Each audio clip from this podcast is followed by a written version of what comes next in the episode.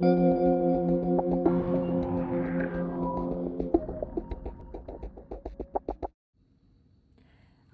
bienvenido a Medita Mindful Podcast. En este episodio vamos a escuchar acerca del gran poder que tiene nuestra identidad. Mi identidad es aquello que yo creo de mí, aquello de lo cual yo soy capaz de lograr. Y todo eso se ve expresado en mis acciones, en mis comportamientos, en mi toma de decisiones.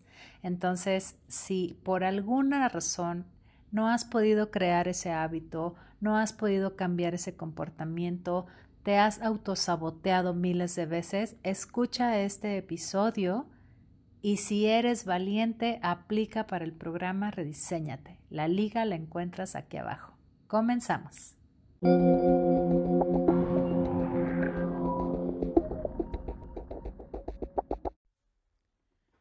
Hola, bienvenido a un nuevo episodio. Este es el último episodio de nuestra temporada número 2 y quería cerrar con un tema que creo que es crucial para nuestra vida. Y se trata de la identidad que tenemos o que creemos que tenemos en este momento de nuestras vidas. ¿Por qué nuestra identidad y qué tiene que ver esto con el mindfulness y la meditación y, y la salud mental?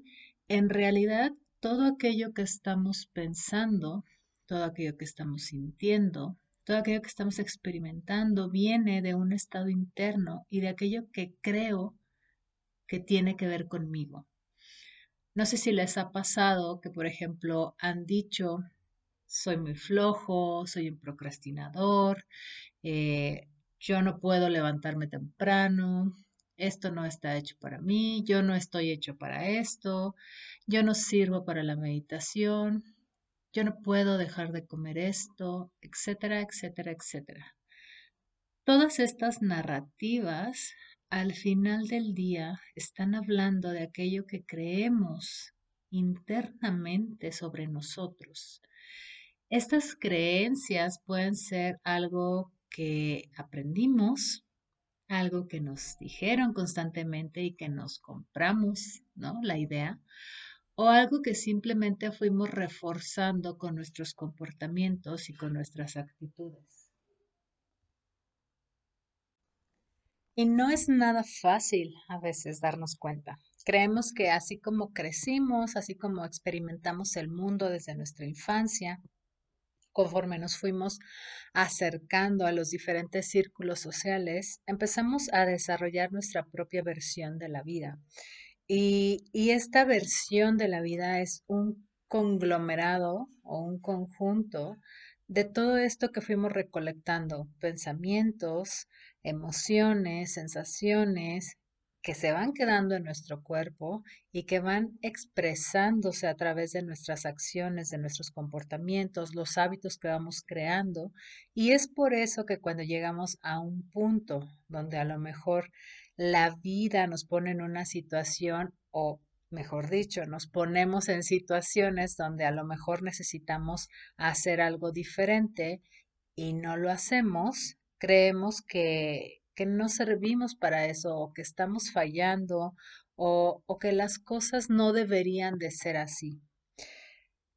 Y esto es algo sumamente importante porque nos da muchísimo de qué vamos a estar experimentando y viviendo en el día a día, de en qué estado interno yo voy a estar viviendo prácticamente. Si voy a estar viviendo desde la victimez, desde la depresión, el cansancio, el aburrimiento, sentimientos de insuficiencia o de inferioridad, porque al final de cuentas sucede que todo eso está en un estado donde yo no me permito sentirme expansivo, expansiva, poderosa, en armonía con la vida. Si yo me siento en un estado de víctimas, es muy probable que esté culpando todo el tiempo, que esté en juicio todo el tiempo, que, que no esté tomando responsabilidad de lo que está sucediendo dentro de mí. Pero también es muy posible que no sepa qué esté sucediendo dentro de mí. Normalmente, y es una cultura que, que hemos venido arrastrando y que tal vez en estos últimos años ha creado o ha impulsado una conciencia diferente, Lo que sí es que traemos mucho estos comportamientos de tal vez no hablar lo que sentimos, no reconocer lo que está pasando dentro de nosotros, ni siquiera lo podemos verbalizar o no sabemos cómo, tal vez no porque no queramos, sino porque nadie nos enseñó en algún momento cómo hacerlo. El tema aquí es que todo eso ya sucedió. Todo eso ya pasó y está en un tiempo donde ya no podemos cambiar o modificar algo. Y el que yo esté pensando en si hubiera tenido estos padres, si hubiera tenido esta vida, si hubiese tenido estas oportunidades, lo único que hace eso es que yo no me esté percatando de lo que sí tengo ahorita y de qué puedo hacer hoy para hacer algo diferente, para sentirme diferente, para vivir diferente. Todo eso que nosotros hemos estado experimentando tiene que ver con un estilo de vida. Es por eso que cuando queremos cambiar algo allá afuera, que pudiera ser un hábito, eh, tal vez el de levantarte temprano, ¿no? Pero tu casa emocional es de cansancio, de tristeza, de es que la vida es injusta, es que mm, esto no me gusta, el clima, el trabajo, etcétera, etcétera, dime si te dan ganas de levantarte temprano. Porque no es solamente el tema de la voluntad.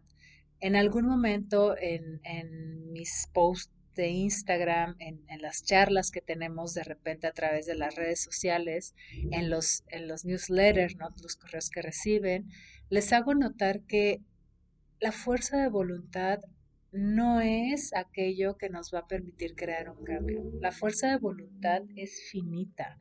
La fuerza de voluntad es simplemente algo que existe en un momento, pero no es lo que nos hace llegar a lo que necesitamos lograr. No, no es lo que nos hace llegar a nuestros objetivos. Necesitamos algo mucho más. Y ese algo mucho más va desde el interior, desde mi identidad y lo que yo estoy percibiendo del mundo a través de todos esos filtros que he creado, a través de todas esas creencias, de todos esos patrones, de todas esas interpretaciones, de mi casa emocional, porque no es lo mismo que yo perciba un clima soleado, radiante, fabuloso, lleno de vida, cuando por dentro siento tristeza, rechazo, depresión, cansancio, todos estos sentimientos, incluso puede que ni siquiera esté apreciando el tener la oportunidad de vivir un día brillante. Tal vez alguien me esté escuchando y esté diciendo, pero no manches, está haciendo un chorro de calor. ¿En dónde te estás enfocando? ¿Y por qué te peleas con la realidad? Porque una cosa es lo que está sucediendo, lo que es, los hechos, las cosas que pasan y que, de lo cual nosotros no tenemos poder absoluto, pero una muy diferente, el poder que nosotros tenemos de la interpretación, de elegir, del enfoque, y no es un lavado de cerebro como tal, porque mucha gente lo podría interpretar así, sino el que tú veas qué tan funcionales son esos pensamientos y esas casas emocionales en las cuales habitas todos los días. O por supuesto, por supuesto que todos tenemos estos momentos, ¿no? Donde no nos sentimos tan bien. Todos pasamos por situaciones que nos sacan de nuestro centro, por así decirlo, pero hace una gran diferencia el que nosotros seamos conscientes, primero de lo que está sucediendo dentro de nosotros, después hacernos responsables de eso y tercero, utilizar las herramientas y los elementos para darle la vuelta y entonces sí sentirnos como nos queremos sentir. Hay una gran diferencia entre los recursos y el sentir sentirte tú como una persona de, recursos, ¿no? Una persona eh, que no está buscando el depender de algo, de alguien para sentirse bien, sino que propiamente te trabajas a ti mismo y entonces tú te vuelves esa persona que se echa para adelante, que aprende de sus errores, que abraza sus miedos, que, que se ve a sí mismo, a sí misma, con todo lo que es. Ahí es donde entra la parte maravillosa del mindfulness, de la meditación. Si yo no me puedo ver como lo que soy, con todos mis, mis, ahora sí que todos, todos mis luces, mis sombras, con todo lo que, que realmente soy como persona, pero también dándome cuenta que nada de eso me identifica y que es algo que yo puedo cambiar, entonces la vida cambia. Hay, hay muchísimo, muchísimo que podemos hacer para sentirnos diferente. Hay un gran espacio entre el estímulo y la reacción cuando nosotros somos capaces de adueñarnos de nuestros pensamientos, de nuestras emociones, cuando me doy cuenta que aquello que está sucediendo afuera me está detonando y soy capaz de respirar y no reaccionar y entonces estoy cambiando una situación no solo en ese momento, estoy cambiando algo para toda la vida, porque muchas veces no vemos a largo plazo, solo vemos el corto plazo, la inmediatez, lo que está aquí, lo que está en el ahora, lo que me está haciendo enojar ahorita, lo que me está haciendo sentir miedo y tristeza ahorita, pero ¿qué existe a largo plazo? ¿Qué tan capaz soy de ver más allá de eso que, estoy sintiendo en ese instante? Y ahí es donde se crea ese espacio, donde la meditación y el mindfulness nos ayudan a crear ese espacio y a darnos cuenta que si yo ahorita soy responsable y tengo esa contención conmigo, puedo ir más allá. Puedo incluso convertirme en una persona que resuelve, en una persona que más allá de estar buscando quién tiene la culpa, resuelve y acciona y perdona y se desapega. Y esas son cualidades que en el día a día, en tu trabajo, en tus relaciones personales, em, en todo lo que estamos interactuando, se ve reflejado porque si algo sucede allá afuera, yo no dependo o mi emoción o mi forma de responder no depende de lo que está sucediendo allá afuera. Yo elijo cómo quiero responder, yo me hago responsable de la historia que me estoy contando, de mi estado interno y entonces no me dejo enganchar por aquellas situaciones que están sucediendo alrededor, que pueden ser fuertes, que pueden ser importantes, incluso pueden ser devastadoras en algunos momentos, pero te conoces tanto que creas esos espacios, te conoces tanto que te alineas y respetas tus valores, respetas tus emociones, te das ese espacio para ser y para elegir y entonces todo, absolutamente toda la forma en que interactúas se convierte en algo sumamente distinto. Y, y tiene que ver con esos patrones de enfoque, tiene que ver con si me enfoco en aquello que puedo controlar o en lo que no puedo controlar, si me enfoco en lo que tengo o en lo que me falta, si me estoy enfocando en el presente, en el futuro o en el pasado. ¿En dónde estoy ahorita? En dónde estoy. Porque el enfoque es importante y el significado que le doy a eso que está sucediendo lo es aún más. Porque puede ser que estemos pasando por un problema, por alguna situación y que lo veamos como algo sumamente doloroso o tal vez de sufrimiento porque al final de cuentas todos pasamos por el dolor, pero algo que me haga sufrir y lo estoy repitiendo y repitiendo y repitiendo una y otra vez en mi cabeza, lo cual lo único que hace es cultivar esa casa emocional a lo cual o a la cual me siento yo familiarizada. Porque todos hemos creado una casa emocional a lo largo de nuestra vida. ¿Y qué pasa con nuestro cerebro? Nuestro cerebro se aboca a aquello que es familiar para nosotros. La música, las personas, los eventos. ¿Te das cuenta? ¿Te das cuenta cómo eliges cosas que son familiares para ti? O la comida, por ejemplo, ¿no? Todo aquello con lo que yo me siento familiar es algo a lo que le doy prioridad inconscientemente, porque nuestro cerebro funciona así. Entonces, si mi casa emocional es normalmente de dolor y de tristeza y de tal vez quejumbres, pues, ¿qué es lo que voy a buscar en la vida? Aquello con lo que me siento familiar. ¿Qué pasa cuando quiero crear un hábito diferente? Pues es probable que me autosabotee si no soy consciente de esto. Es probable que no vea esas creencias, es probable que me siente incómodo y entonces diga, mm, mejor regresamos a esto que es muchísimo más cómodo y lo dejas.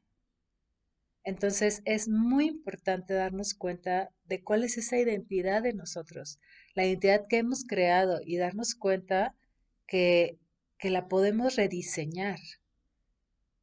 Y ese es nuestro poder, ese es el gran potencial que tenemos, porque la identidad es cómo nos definimos a nosotros mismos y qué es lo que creemos que podemos alcanzar. La identidad es una de las fuerzas más poderosas de la personalidad humana. Y todos, absolutamente todos, somos capaces de ir así de profundo y de sacar aquello con lo que nos sentamos realmente cómodos, reales en nuestro verdadero potencial, sin esas estructuras externas que fuimos creando para protegernos o aquellas ganancias secundarias que nos hacen hacer cosas que no queremos. Empoderarnos a nosotros tiene que ver con lo que yo puedo crear para mí y entonces crear la vida que deseo. Y hay, hay principios, hay principios en el día a día que, que necesitamos, que necesitamos de alguna manera aprender, porque si nadie nos dijo que yo podía ser yo misma o yo mismo y que entonces tenía que hacer ciertas cosas para agradarles a los demás, para sentirme aceptada como lo es la familia, por ejemplo, y es algo natural, la sociedad, nuestro círculo de amigos, con nuestra pareja, porque si no tal vez no me van a querer y ese es uno de los dolores más, más poderosos que el humano evita. Es importante que sepamos que la identidad es tan poderosa que determina nuestras acciones. Y si yo voy a reconocer todo lo que hay dentro de mí, primero, ese es el paso número uno, reconocer. Hacemos muchas cosas y somos inconscientes de dónde viene todo eso que hacemos. Entonces, el primer paso es el reconocimiento y esa identidad nos va a permitir que nosotros empecemos a vernos con muchísima más conciencia, pero también muchísima más amabilidad y compasión y empatía y entendimiento, porque también a veces digo, no, sé cómo sea su lenguaje, ¿no? La forma en que se hablan a ustedes mismos, lo cual también habla mucho de esas creencias, patrones y demás, pero si se equivocan o sucede algo, ¿qué se dicen a ustedes mismos? Y hago esta pausa para que reflexionemos, porque es, a veces tan en automático que no nos damos cuenta qué nos decimos a nosotros mismos. Pero me ha tocado escuchar gente que dice, dice cuando se equivoca, ay, qué tonta. Y así se hablan. Entonces, imagínate el juicio o, o, esa medida tan alta con la cual te estás midiendo porque no eres tonta o no eres tonto, simplemente hubo una equivocación, punto. Aprendes de esa equivocación. No tienes que relacionarte desde esa manera ni etiquetarte, perdón, de esa forma, porque eres un ser humano y los seres humanos se equivocan y es normal. Y si no nos equivocáramos, no aprenderíamos. Y si no aprendemos, no crecemos. Entonces, una vez que nosotros podemos determinar cuál es esa identidad que realmente me hace sentir yo, yo sin todo eso que les digo, sin todas esas capas que creamos, sin todos esos argumentos, ¿no? que hicimos para protegernos de alguna manera, mentalmente, físicamente o emocionalmente, es que de alguna manera vamos a pasar por un periodo donde vamos a aprender a ser nosotros mismos. Y si has visto mi historia de lo que he platicado sobre mí, te vas a dar cuenta que, que te hablo desde un estado de total transformación, porque yo creía que nada de lo que yo era era suficiente para este mundo, para empezar. Yo creía que nada de lo que yo era iba a ser suficiente para lograr cosas que yo quería en un cierto momento. Y también creía que ese dolor, esa tristeza, ese enojo, esa, ese estado de victimez, que era mi casa emocional, iba a ser así para siempre. Y no fue así. Las cosas cambiaron. Sí, aprendí a través de situaciones que fueron dolorosas. Yo les he platicado que se me rompió el corazón. Les he platicado que caí en, en engaños con respecto a, a personas que, con las cuales confías en diferentes áreas, ¿no? Y eso provoca acciones distintas y resultados que, que, no fueron favorables, desde las finanzas hasta las relaciones personales, hasta cómo yo estaba actuando en mi trabajo. Y todo eso, lo único que hice fue darme cuenta de que no era funcional para mí, de que algo tenía que cambiar. Y ese algo que tenía que cambiar era yo porque soy el común denominador en todas las áreas de mi vida.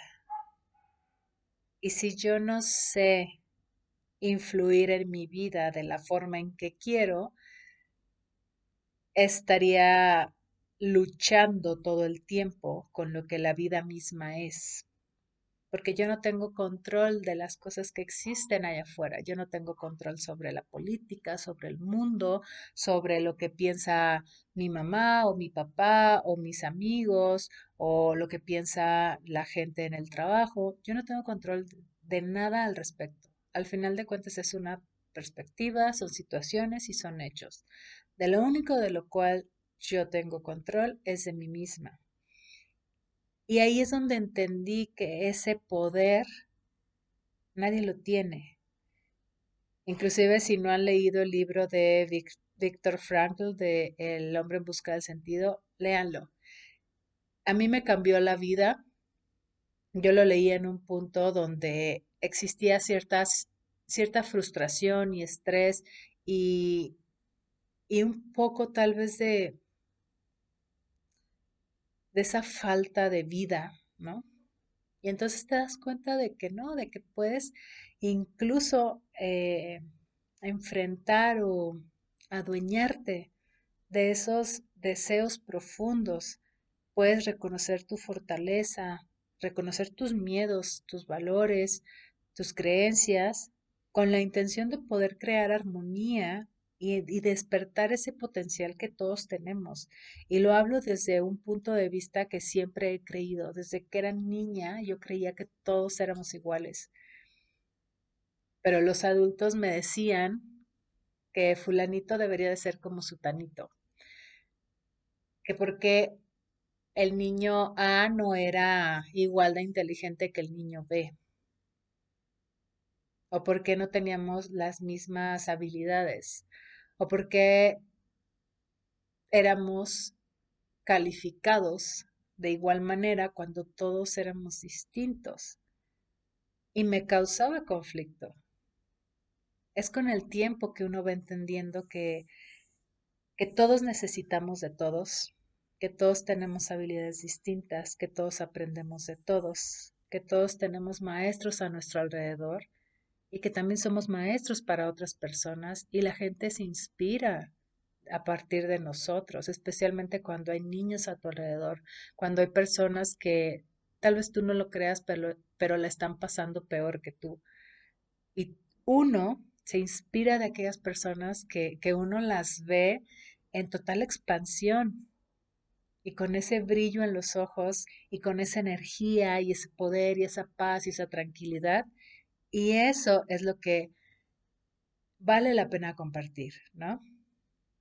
Muchas veces mantenemos esta ilusión, ¿no? De que el comportamiento es lo que es y ya jamás en la vida lo vas a poder cambiar y no es así. No es así. Y lo digo desde experiencia propia. Nada podría estar más alejado de la verdad porque todos hemos experimentado de todo y hemos hecho cosas que de las cuales tal vez no nos sintamos orgullosos, pero esos comportamientos fueron parte de nosotros en algún momento, fueron una expresión de algo que estaba sucediendo internamente y que puede cambiar y que puede ser diferente. Cuando tomas esa responsabilidad y te rediseñas y te sometes o cambiemos la palabra porque también eh, someterse escucha fuerte, ¿no? Pero cuando con curiosidad, con libertad de elección y con ese poder que tienes, con ese adueñarte de ti, creas una identidad con la cual te sientes Ese es el punto. No se trata de ser alguien más, se trata de ser nosotros mismos. ¿Y cómo se ve? Porque ahorita lo vemos por todos lados, ¿no? Sé tú mismo y sé auténtico y esto y lo otro. ¿Y cómo le haces? Hay todo un proceso. Primero es un proceso de reconocimiento, de ver qué hay. Hay que evaluar qué sí es funcional y qué no, y hay que ponerle el alto a aquello que ya no es funcional para nosotros. Pero empieza con nosotros, con nuestras decisiones, con el que yo me dé la oportunidad de salirme de ese espacio que ya no me está sirviendo. Entonces, la forma más rápida de ser consistente con tus acciones a través de tu identidad empieza con rediseñarte, con volver a elegir, con hacerte responsable y crear ese impacto constante en tu día a día desde una evolución consciente. Eso es lo más importante, que tú seas capaz de tener las herramientas y de, de sentirte y de decidir ¿Qué es lo que quieres experimentar? De cambiar tu historia, de adueñarte de tu historia, de darle ese, esa redirección y ese enfoque para que tu vida sea algo que amas, no algo de lo cual te estás quejando todo el tiempo, porque tú puedes reescribir tu historia, tú puedes examinar esos hábitos, esos patrones, esos comportamientos y darles la vuelta. Y en el día a día y en la reflexión y en el tomar decisiones distintas, de juntarte con personas diferentes, de tomar riesgos, de invertir en ti, de, adueñarte de ti, vas a empezar a ver todo lo poderoso que puede ser el haber tomado una decisión, como lo pudo haber hecho el empezar este podcast, este episodio y terminarlo, porque a veces este tipo de temas son incómodos, ¿no? Entonces, si estás aquí, te felicito porque es parte de ese mismo aprendizaje. Entonces, sin más, sin más extensión, hasta aquí me quedo.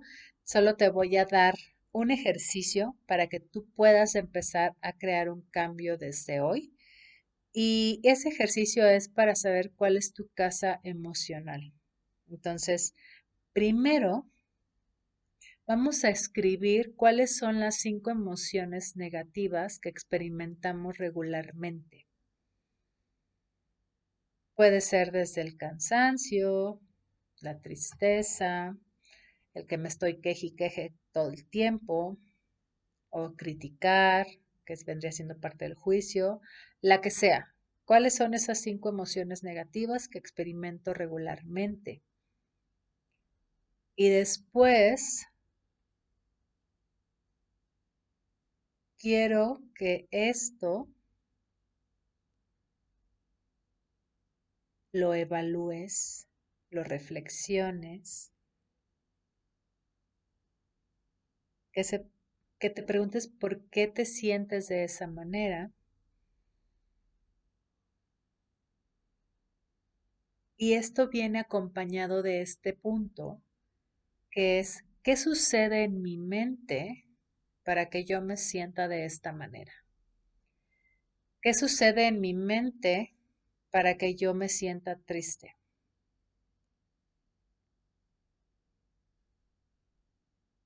¿Qué es lo que sucede en mi mente para que yo me esté quejando? Para que yo me sienta cansado. Eso es hacernos consciente. Ahora, con enfoque, con elección, pregúntate si eso es funcional. o si puedes hacer algo diferente para sentirte mejor.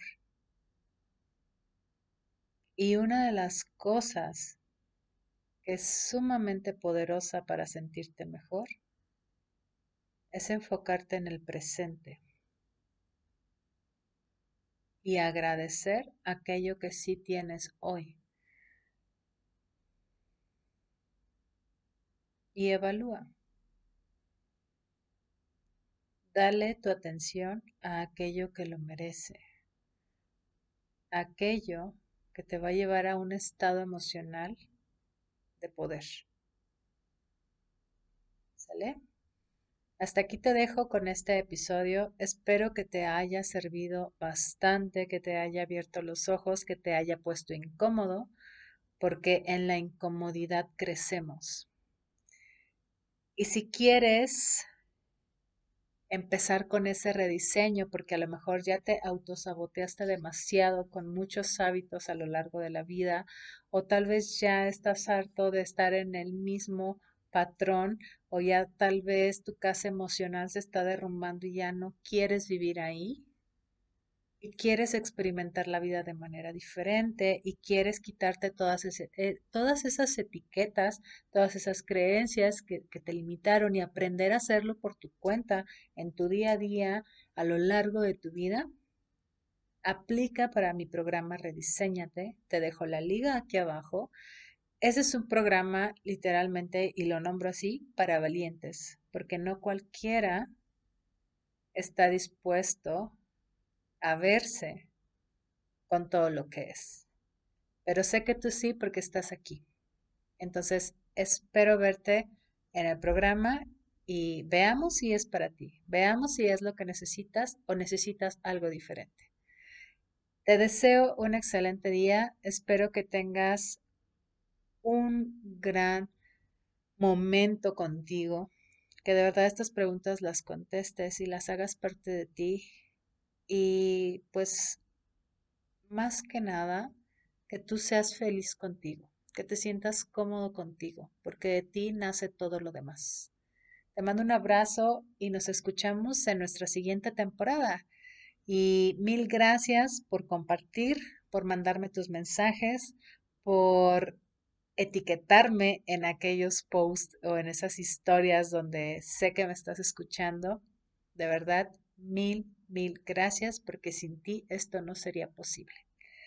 Nos vemos en el próximo episodio, en la próxima temporada. Hasta luego.